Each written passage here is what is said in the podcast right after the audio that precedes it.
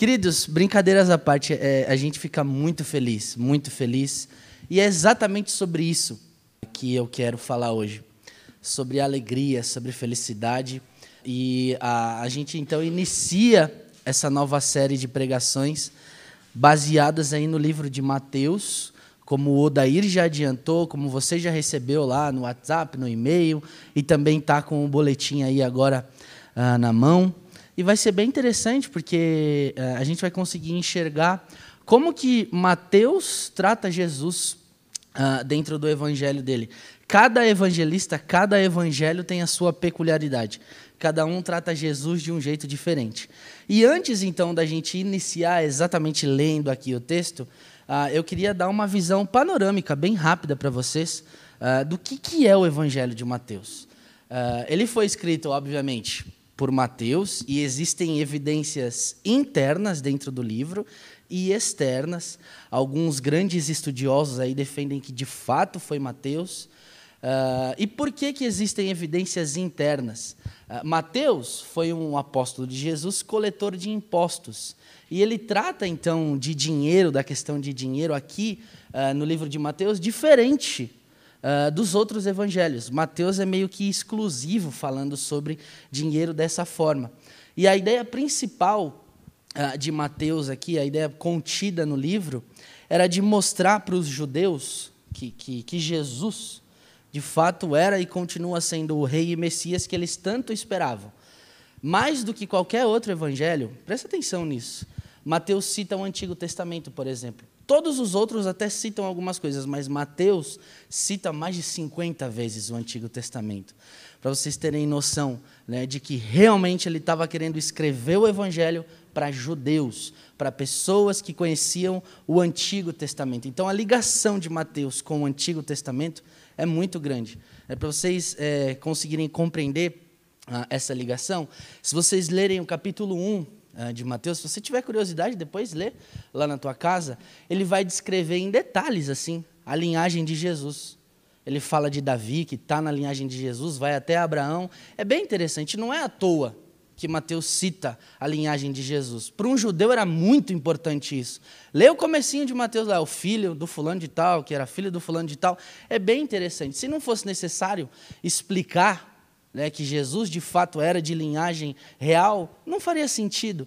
Então o livro de Mateus se atém a essa questão, a mostrar Jesus como o rei dos judeus, Jesus como o Messias, como o Filho de Deus, o que viria libertar, o que viria trazer literalmente paz aos corações. Resumindo então, Mateus é escrito para essas pessoas, para apresentar a elas que Jesus é quem diz o Antigo Testamento, tá bom?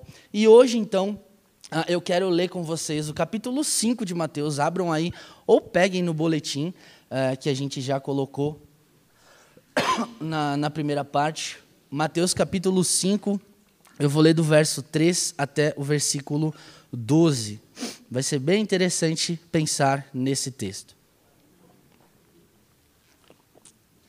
Mateus capítulo 5, do verso 3 até o 12.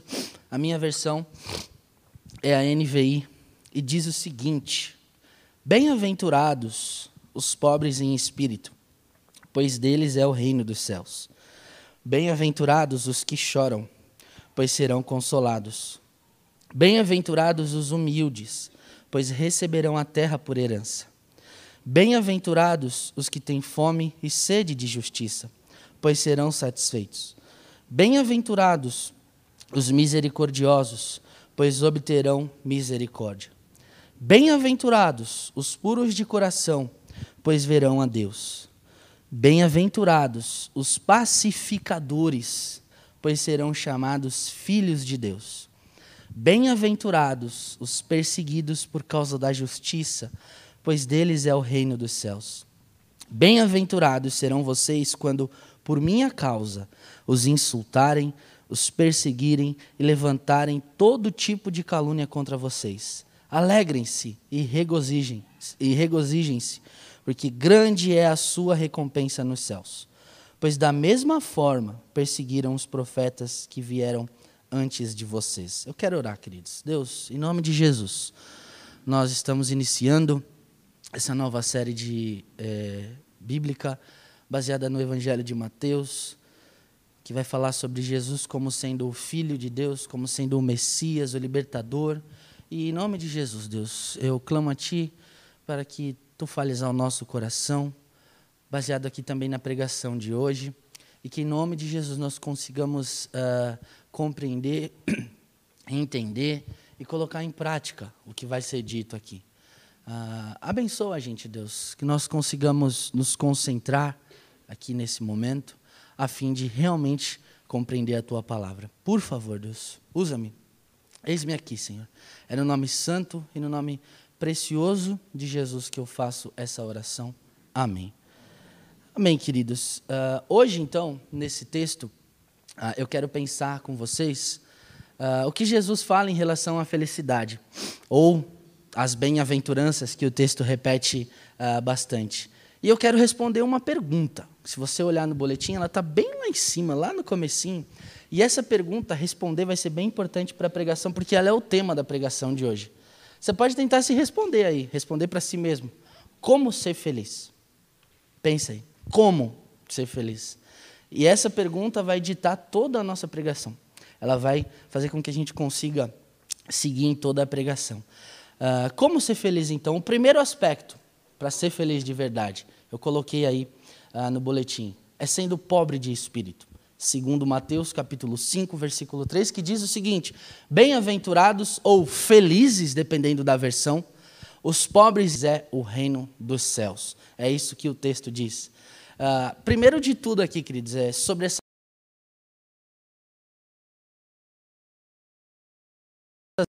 Alguns comentaristas dizem que elas servem para algumas coisas, elas não estão aqui à toa. O livro de Mateus ele é meio que separado em blocos, e o primeiro bloco, entre aspas, é aqui, o Sermão da Montanha ou o Sermão do Monte. Provavelmente você já deve ter escutado isso alguma vez na sua vida. É Jesus sentado falando e pessoas escutando. E essa aqui, é, é, esse texto faz parte dessas bem, dessa, desse sermão do monte, faz parte ali. Então eles eram um código de ética para que os discípulos de Jesus, as pessoas que estavam ouvindo, pudessem aprender qual deveria ser a conduta de uma pessoa que seguia Jesus, como devia ser a filosofia de vida de uma pessoa que seguia Jesus. E a ideia aqui é contrastar uma fé superficial que era vivida pelos fariseus, por exemplo. Você já deve ter escutado falar dos fariseus que diziam que faziam e aconteciam e tudo mais, e Jesus diz: olha, a fé daqueles caras ali não, não faz sentido. Eu vim para mostrar algo completamente diferente. E aí então Jesus lança ah, essas bem-aventuranças. Resumindo aqui então, é, Jesus estava causando um rebuliço, um rebeleixo ali ah, no meio daquela, daquele pessoal, a fim de que eles pudessem mudar e não continuar vivendo da mesma forma que eles estavam vivendo. Tendo dito isso, então, eu quero pensar sobre o que é ser bem-aventurado. O que, é ah, essa palavrinha? Como eu já disse, Uh, em algumas versões, não aparece a palavra bem-aventurado, aparece a palavra feliz. Então, a ideia aqui de ser bem-aventurado ou de ser feliz, é, é, ela remete a gente a um estado emocional, uh, mas é algo muito mais profundo. Essa bem-aventurança, por exemplo, inclui também um estado espiritual, um bem-estar espiritual, que só é dado por Deus e por mais ninguém. Quando isso acontece, então a vida fica muito mais feliz, a vida fica muito mais alegre, muito mais leve, muito mais tranquila, muito mais calma, porque é Deus quem produz esse estado de alegria, esse estado de bem-aventurança. Não é o Lucas, não somos nós quem produzimos, é Deus quem produz. Essa palavra, por exemplo, também pode é, remeter a gente a, a, a uma ideia muito profunda uh, de felicidade no sentido do coração estar tá em paz com Deus. Quando então o seu coração está em paz com Deus, parece que as outras áreas vão muito bem. Parece que as outras áreas caminham mais tranquilas. Agora veja, quando o seu coração não está tão em paz com Deus ou com ninguém, é muito provável que as outras áreas também vão ficar meio caóticas. Então, essas bem-aventuranças servem para mostrar para a gente que a felicidade, a felicidade verdadeira, a felicidade real, não depende da gente. Depende do Senhor e do que nós estamos fazendo com relação ao Senhor. A felicidade, por exemplo, aqui, ela não é por conta do meu time ter ganhado. Não A felicidade não é por conta de eu ter recebido uh, um aumento salarial. A felicidade não é por conta uh, de todas as contas estarem pagas. Gente, é muito bom quando todas as contas estão pagas. É muito bom quando o teu salário aumenta. Quem aqui não quer um aumento salarial? É muito legal. É muito legal quando você gosta de futebol e você vê o seu time ganhando. É muito bom. Mas a felicidade não depende disso. O que o texto está mostrando para a gente, que ser bem-aventurado depende completamente do Senhor. Se o salário não aumentar, se as contas todas não forem pagas, se o time não ganhar, ok, beleza, não importa. Eu quero ser feliz, eu quero ter paz com Deus. Por isso, seja então uma pessoa bem-aventurada. Amém, queridos? Seguindo uh, no texto, me permitam fazer aqui uma pergunta para vocês pensarem. O que vem na tua cabeça quando você escuta a questão de ser pobre de espírito? Muitas coisas certamente uh, vêm na nossa cabeça quando a gente escuta essa frase. Para muitas pessoas, ser pobre de espírito é ter uma espiritualidade fraca, por exemplo. Para outras pessoas é estar tá longe de Deus, é ter um contato bem remoto com Deus, assim, ah, tá lá, tá distante, não, não, não sei o que é isso. Mas a, a Bíblia trata essa questão de ser pobre de espírito de um jeito diferente. Primeiro, vale destacar aqui que em outras versões, na revista atualizada, revista corrigida e tudo mais, a palavra pobre é traduzida por humilde. Não sei se na tua versão é assim. E aqui já dá para a gente ter uma noção ah, melhor do que realmente seria esse pobre ah, de espírito. A ideia ah, é a de alguém que necessita, ela necessita de algo em todos os aspectos, em todos os aspectos. Ou seja, ela é pobre mesmo. Mas a tradução dessa palavra quer mostrar para a gente algo bem interessante aqui no Novo Testamento e eu vou explicar. a questão aqui é que Jesus quer mostrar uh, para os seus ouvintes, para nós, que eles deveriam ser o oposto uh, dos espíritos orgulhosos que existiam ali naquela época. Ou seja, uh, eles deviam ser aquelas pessoas que iam reconhecer a sua pobreza nas questões espirituais. E com isso elas poderiam permitir com que Cristo suprisse todas essas necessidades. Uh, resumidamente, ser pobre de espírito, então, gente, segundo o que Jesus quer ensinar para a gente aqui, uh, é renunciar a si mesmo, no sentido de entender que é Cristo quem te supre em todas as áreas, principalmente na espiritual, e não o contrário. É dizer para ele assim: Senhor, sozinho eu não consigo. Né? Faça alguma coisa comigo, me ajude, me faça ser diferente, por exemplo, dos fariseus que não tinham essa questão, né? Ah, eu sou muito bom espiritualmente. Eu sou o cara, eu sou o melhor de todos. E Jesus então lança essa ideia para dizer: olha, não sejam assim. Sejam pobres de espírito no sentido de vocês dependerem de mim, sejam humildes espiritualmente. Não achem que vocês são o último copo de água do deserto. Não achem que vocês são último, a última bolacha do pacote. Mal sabem vocês, né? eu imagino Jesus dizendo: que a última bolacha do pacote geralmente é a que mais vem quebrada. É, não, não se achem assim, você não é o melhor. E aí Jesus então mostra isso para gente. E a pergunta aqui, você já reconheceu a sua pobreza espiritual? Eu estou fazendo entre aspas, tá, para vocês entenderem. Você já reconheceu isso diante de Jesus? Ou você ainda tem sido orgulhoso o suficiente para não fazer? Ou você tem sido mais parecido com o fariseu do que com Jesus? Pensa aí, queridos. Pensa aí. Vamos continuar no texto que tem bastante coisa aqui. Como ser feliz? Eu vou fazer essa pergunta toda hora. O ponto 2, chorando. Mas pelo quê? Você deve se perguntar. Vamos ler aí Mateus capítulo 5, versículo 4. Bem-aventurados os que choram, pois serão consolados. É o que o texto diz. A ideia de chorar aqui, gente, é já conhecida por todo mundo. É alguém que lamenta, é alguém que pranteia por conta de alguma coisa, está chorando, tá, tá ali, está chorando, está saindo lágrima, é isso. Mas ah, pode também mostrar para gente um sentimento de angústia causado, por exemplo, pelo pecado. E esse choro, então, vai ca é, caracterizar o homem bem-aventurado. É algo e algo bem interessante aqui que vale ser destacado ah, também é que o arrependimento genuíno ele concede conforto para o crente. Ou seja, considerando que Cristo levou sobre si os pecados da gente até a cruz e tudo mais, o conforto do perdão, então, ele está completo, ele está à nossa disposição imediata. E esse choro é literalmente um choro de alguém que está diante de Deus, de alguém que está arrependido, de alguém que está dizendo: Deus, olha, é, eu sou pecador, eu realmente quero fazer coisas que não te agradam, então eu choro diante do Senhor, eu vivo a minha vida aqui, aos pés da cruz. Então, essa pessoa vive é, constantemente em arrependimento, vive chorando, entregue a Deus Deus. É isso aqui uh, o que esse texto quer mostrar para a gente. Uh, tem um cara que eu gosto bastante, eu não sei se vocês já ouviram falar, o nome dele é Martin Lloyd Jones. Ele tem alguns comentários fantásticos, né? uns livrões assim, eu até trouxe para mostrar para vocês, é, dessa lapa aqui. É um livrão bem grossão, é bem legal. Uh, ele diz algo bem interessante e eu quero ler para vocês sobre choro. Ele diz assim: ó, chorar é algo que vem logo depois da necessidade de ser pobre de espírito.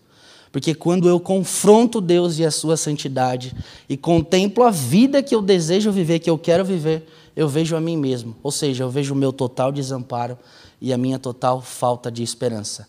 É chorando diante de Deus, então, que eu posso ser confortado, que eu posso ser espiritualmente fortalecido. É como se eu olhasse uh, num espelho tentando me enxergar, mas eu vejo o Senhor sabe? É me comparando com Ele que eu vejo quão pecador eu sou.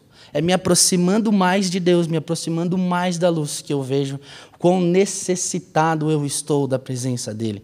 Esse choro, então, leva ao arrependimento. E o arrependimento leva à conversão em Cristo Jesus, porque o Espírito Santo vai atuando. É, isso não para por aqui. É algo que a gente deve fazer constantemente. E aí, mais uma pergunta que eu tenho para você. Quando foi a última vez que você chorou diante de Deus? Quando foi a última vez que você se jogou aos pés da cruz confessando os pecados que você comete, que eu cometo e que todo mundo comete? Você é alguém duro, que não dá o braço a torcer e persiste em viver sem chorar, como diz o texto aqui, o choro do arrependimento? Ou você é alguém que literalmente consegue fazer isso? Se você é alguém duro, pense bem nisso, porque você ainda está vivo, você ainda está respirando, ainda tem chance. Agora, se você não é alguém duro, amém.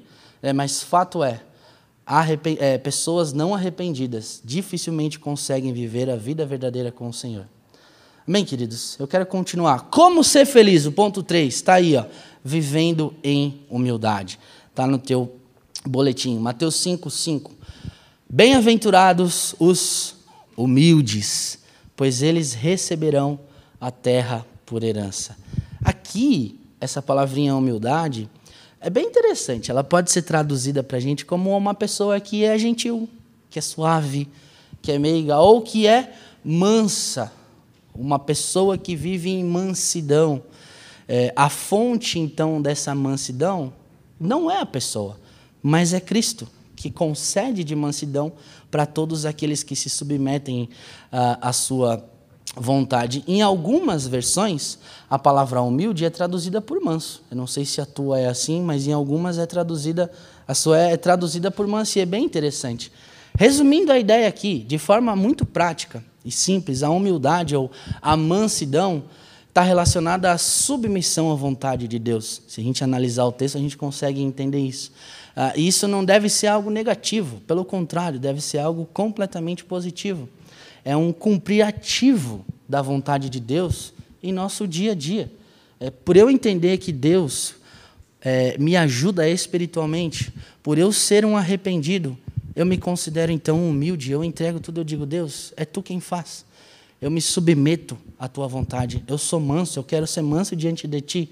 Eu quero ser meigo, eu quero ser gentil, eu quero ser suave, não obstinado, irado, não. O que o Senhor tiver que fazer, pode fazer e está tudo bem. Eu quero viver o que o Senhor quer que eu viva.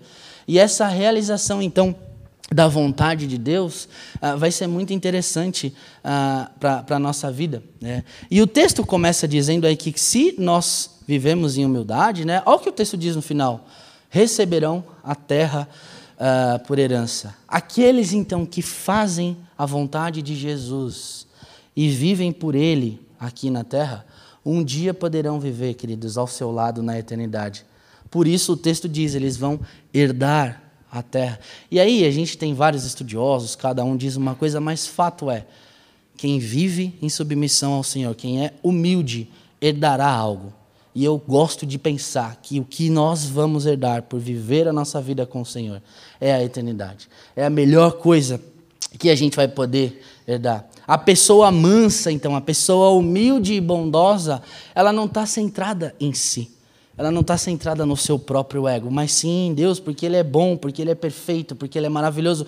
O texto de Romanos trabalha isso. Né? Ser manso não é nossa obra, não é obra humana, mas é obra do Espírito Santo. Veja o texto de Gálatas, capítulo 5, que diz: o fruto do Espírito é tal, tal, tal, tal, mas o fruto da carne é esse, esse, esse. Então, queridos, ser manso, ser humilde de coração, como a gente está vendo aqui, é obra do Espírito Santo em nós. É Deus agindo e não nós agindo. Né? Mas a pergunta que eu faço aqui, eu, hoje eu vou fazer um montão de perguntas para você pensar, sempre no final ah, das ideias aqui.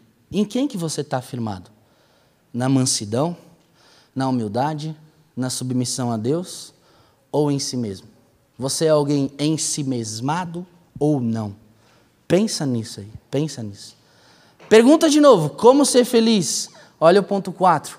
Tendo fome e sede de justiça. Mateus capítulo 5, versículo 6. Veja aí. Bem-aventurados os que têm fome e sede de justiça, pois serão satisfeitos. Gente, isso aqui é fantástico. Fome e sede de justiça remete à ideia de uma paixão profunda pela justiça pessoal. O texto dá essa ideia, o texto sugere isso para a gente. É uma, esse desejo da justiça pessoal é a evidência de uma insatisfação ah, como ao, com o nosso alcance espiritual atual. Eu vou explicar. Isso vai contrastar, por exemplo, com os fariseus que tinham aquele senso de justiça próprio muito aflorado, se achavam bons demais, confiavam demais em si mesmo. E o texto de Lucas, capítulo 18, versículo 9, é bem interessante, porque diz assim: ó, há alguns que confiavam em sua própria justiça e desprezavam os outros, Jesus contou essa parábola.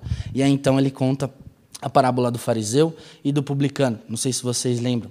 Então, ter fome e sede de justiça, gente, segundo o que Jesus quer ensinar para a gente, e dentro do contexto, é o mesmo de perseguir a santificação, que sem a qual ninguém verá o Senhor. Que é o que diz o texto de Hebreus, capítulo 12, versículo 14. Se você quiser conferir, você pode ler depois. Então, entendam satisfação e refrigério por meio de Jesus só existe quando a gente tem fome e sede de justiça própria. É quando a gente deseja ardentemente agir em tudo como agrada ao Senhor. É exatamente isso que o texto diz. É, em pensamentos, em palavras, em ações, é a gente viver literalmente voltado para Deus. E aí então nós seremos satisfeitos, como diz o finzinho do texto, porque a ideia aqui, contida por trás da palavra satisfação, estava lendo alguns comentaristas e, e, e o texto original, é igual ao gado. O gado, o boi, a vaca que está lá no pasto e vai comendo, comendo, comendo, comendo, comendo até ele se satisfazer. Enquanto isso não acontece, ele não sai do pasto. Ele fica comendo, comendo, comendo, comendo, e uma hora, aí ele sai é, mugindo lá, dá leite, faz tudo. Mas a ideia é coma, coma, coma, busque o Senhor. Uma hora você vai se sentir satisfeito nele. Com a gente deve ser exatamente assim. Viva a sua vida diante de Deus, busque Ele sem parar, viva em santidade, em separação, né? faça o que agrada a Ele. Certamente isso vai deixar você feliz e satisfeito e com certeza Deus feliz e satisfeito. Seguindo aí, como ser feliz? Ponto 5, sendo misericordioso. Veja Mateus capítulo 5, versículo 7. Bem-aventurados os misericordiosos, pois obterão misericórdia. A ideia de, de, de misericordiosos aqui uh, seria exatamente a mesma de uma pessoa que ajuda a outra, uma pessoa que, que sente que alguém está passando por um momento de aflição e busca então dar esse auxílio a quem precisa. Igual a Jesus, nesse mesmo livro de Mateus, no capítulo 9, uh, ah, nos versos 35 a 39, se você quiser conferir depois, diz que Jesus uh, passava pelas cidades e quando ele chega ali, ele olha para as pessoas e sente aquela angústia muito grande, aquela aflição, aquela misericórdia gigantesca, porque elas estavam como ovelhas sem pastor. É isso que o texto diz. era um sentimento que vinha das entranhas de Jesus, o mais profundo do coração de Jesus, e ele era movido então por compaixão. Queridos, o misericordioso então age com essa paixão fervorosa, ele sofre junto. Essa era a reação de Jesus ao olhar para as pessoas desamparadas como se não tivessem pastores. E o que o texto de Mateus aqui diz para a gente é: tenham exatamente esse mesmo sentimento. O, o, vivam o que Jesus viveu. Se atentem às necessidades das pessoas. Aqueles que põem, então, essa ação uh, em, em, em, real, fa faz, fazem ela viver, certamente vão viver muito melhor do que se não fizerem isso. Né? Como é que você tem sentido isso? Como você tem vivido isso? Você é alguém que consegue sentir a dor dos outros? Ou você é alguém individualista? Você se preocupa com o teu irmão que senta aí do teu lado? É, ao ponto de saber, por exemplo, quais são as lutas que ele tem vivido? Quais são as alegrias que ele tem vivido? Se a tua resposta para isso for sim, eu digo amém. Se a tua resposta for não, eu quero dar um desafio para a igreja aqui, de púlpito. Quando acabar o culto, olha para o lado aí, para a pessoa que está do teu lado, conversa com ela pelo menos durante cinco minutos e diz assim: Olha, como eu posso ser útil na tua vida? Como eu posso aliviar o teu dia? Seja misericordioso com essa pessoa. Acredite, em cinco minutos, cinco minutos, você vai ouvir, se claro a pessoa quiser te falar algo, coisas fantásticas. Depois você pode orar com a pessoa, você pode mandar uma mensagem para ela durante a semana, você pode ligar, se a pessoa não funciona muito com o WhatsApp. Né? Mas a ideia aqui, eu queria incentivar vocês a, a serem misericordiosos uns com os outros. Certamente Jesus vai se alegrar e você vai poder ajudar alguém e também vai poder ser ajudado.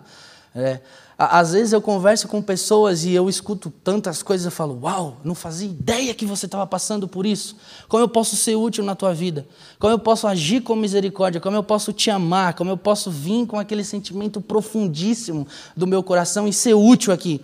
E a pessoa vai dizer: Olha, assim, assim, assim. Então eu incentivo vocês. Pode não ser quando acabar o culto, lá fora, eu sempre vejo gente conversando. Seja útil na vida do teu irmão. Haja com misericórdia na vida do teu irmão. Amém, queridos? E aí, continuando, como ser feliz? O ponto 6, tendo um coração puro. Bem-aventurados, Mateus 5,8, os puros de coração, pois verão a Deus. Sobre essa pureza de coração, a gente pode ver aqui que esse é um traço é, de caráter que só o Espírito Santo pode produzir em nós. No caso, a santificação, essa pureza de coração.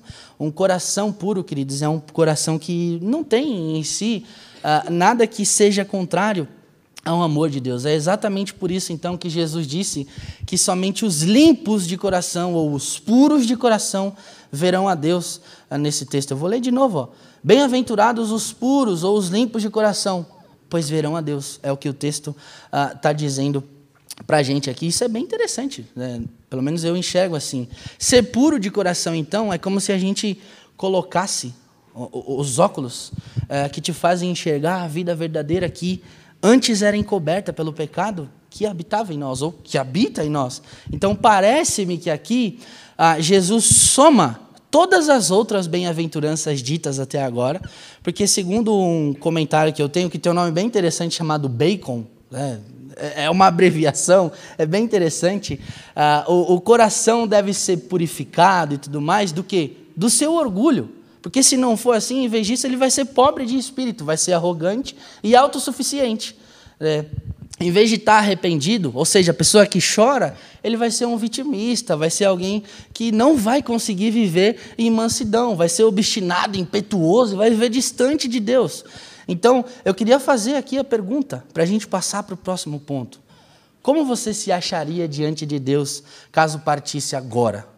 Puro, de coração, no sentido de ver a Deus, ou olha, eu estou aqui, eu vou viver com o Senhor, ou não?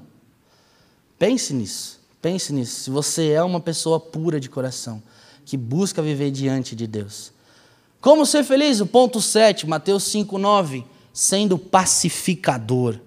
É, tem até uma série no HBO Max que chama The Peacemaker, o pacificador. De pacificador ele não tem nada, né? que é o pacificador da bala. É, é, bem diferente do que a gente vai falar aqui agora, tá? Mas sendo pacificador, olha aí, Mateus 5,9: Bem-aventurados os pacificadores, pois serão chamados filhos de Deus. A ideia de alguém que é pacificador é, remete a uma pessoa que é calma, que é tranquila, porque vive em paz, assim como Deus é o Deus da paz e Jesus é o príncipe da paz. E a pessoa que vive perto de Deus tem a paz, não a paz da bala lá, como o homem da série. Né? Não, não é assim. Ah, é, é bem interessante aqui a ideia, porque a questão desses pacificadores do reino, ah, o texto diz que eles vão ser reconhecidos, ou a ideia por trás, como participantes da natureza divina. Ou seja, gente, quem tem a natureza divina, ou seja, quem vive igual a Deus, tem paz, transmite paz e ensina sobre paz. Resumindo, porque eu sou um bem-aventurado ou porque eu sou um feliz, eu vivo em paz, eu sinto paz, eu tenho paz, porque ela primeiramente foi passada de Deus para mim e eu também vou poder transmitir essa paz. Pensa aí, se você é alguém como Jesus, que onde chega promove a paz e não joga mais lenha na fogueira, ou se você é como um não crente, que onde chega leva o caos, que onde chega a discórdia acontece. Pensa como você tem vivido. Fato é que o texto está dizendo: bem-aventurados os pacificadores. Nós precisamos, queridos, ser pacificadores, pessoas que transmitem paz, pessoas que carregam a paz, que ao olhar para nós, as pessoas dizem: ufa, eu estou mais leve depois de ter tido uma conversa com o Senhor. É isso que eu espero no nome de Jesus. É isso que eu espero. E aí o último ponto, como ser feliz? Está aí o ponto 8, amando a Cristo em meio à perseguição. Vamos ler Mateus capítulo 5, do verso 10 até o 12. Bem-aventurados ou felizes os perseguidos por causa da justiça. A gente já falou de justiça aqui, eu vou falar de novo. Pois deles é o reino dos céus.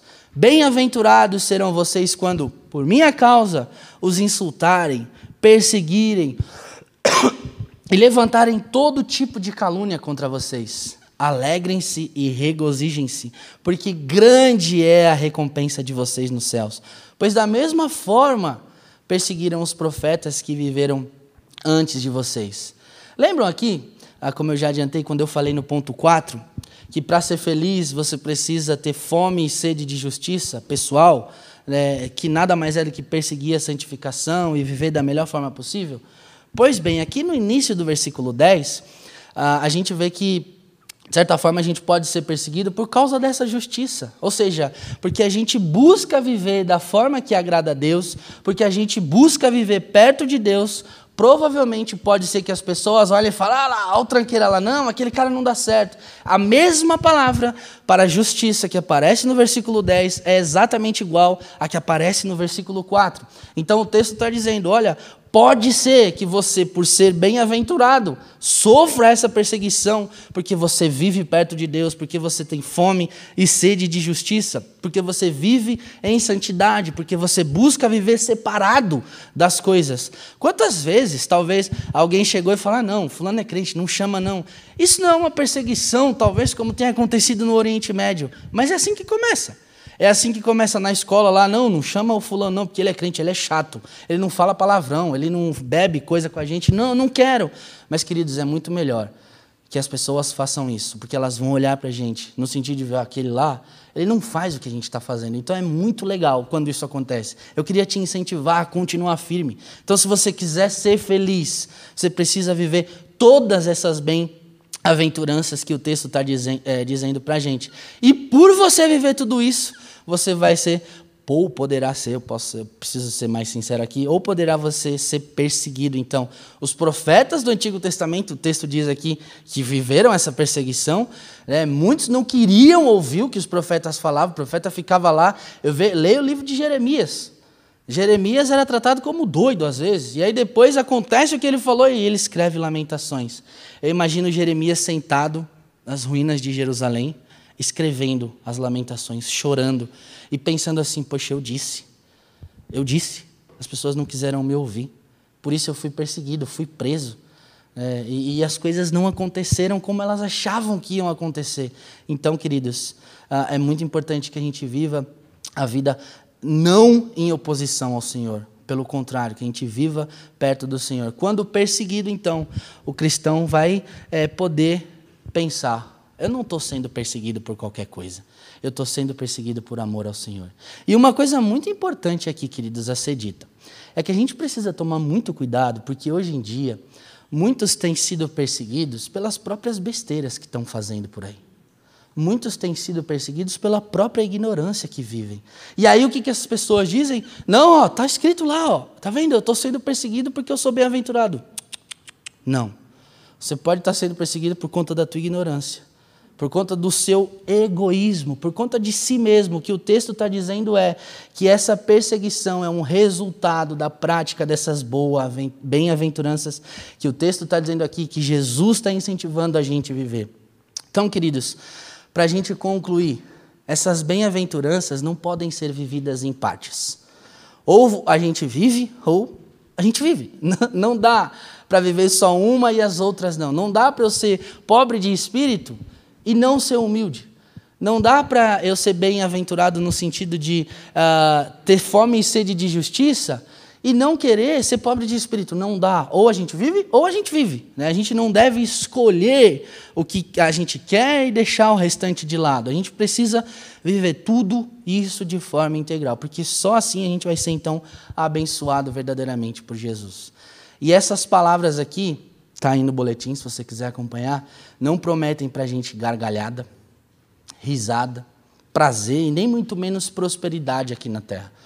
Nesse trecho, Jesus dá para a gente uma ideia completamente diferente do conceito terreno de felicidade. Para Jesus, a verdadeira felicidade é esperança, é gozo, independente das circunstâncias externas. É quando a gente está satisfeito, é completamente satisfeito nele, apesar do que nos tem acontecido, coisa boa, coisa ruim. Né? E essa é a ideia. Para achar esperança, então, queridos, e a alegria verdadeira, ou seja, a forma mais profunda da felicidade, siga Jesus. Siga Jesus a qualquer custo, conforme está escrito no capítulo 9 de Lucas, do versículo 23. O que, que diz lá? Se você quer ser meu seguidor, negue-se a si mesmo, tome sua cruz e siga-me. Porque Jesus é o melhor exemplo de alguém que viveu essas bem-aventuranças. Né? Então, queridos, é, ele vai citar os profetas que foram perseguidos e tudo mais, mas na verdade, ele mesmo é o exemplo supremo daquilo tudo que está escrito aqui. Essas bem-aventuranças são uma autobiografia de Jesus. Tudo que está aqui é o que Jesus viveu. E se nós somos seguidores de Jesus, a gente precisa buscar dar o nosso melhor para viver tudo isso. Amém, gente? Senhor, eu te louvo, porque nós podemos olhar para a tua palavra no livro de Mateus e, primeiramente, enxergar que o Senhor é o Messias, que o Senhor é o Filho de Deus, que o Senhor é o libertador, que nós tanto ansiamos, que um dia vai, levar pra, vai nos levar para viver a eternidade ao teu lado.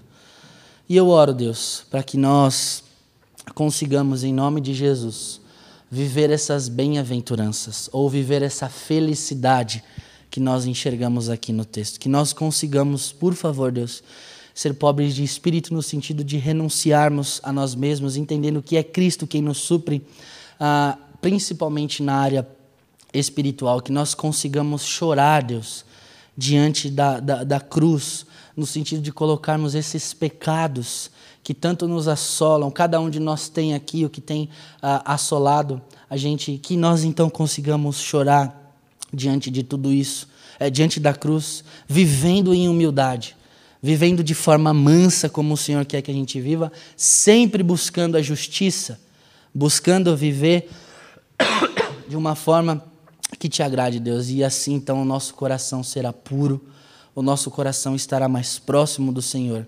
E certamente teremos paz contigo, porque seremos também pacificadores no meio de tantos que têm trazido caos à humanidade. Deus, eu clamo a Ti para que a nossa igreja possa viver essas bem-aventuranças. Como eu disse, não nos deixe querer viver só uma e não as outras, que nós vivamos de forma integral, que nós sejamos pessoas convertidas de forma integral, que nós não deixemos nenhum rabo para trás, que nós não deixemos nada para trás, que nós coloquemos tudo diante do Senhor e que vivamos a nossa vida completamente entregues a Ti. Essa é a minha oração, esse é o meu desejo, Deus. E eu a faço no nome santo e precioso de Jesus. Amém.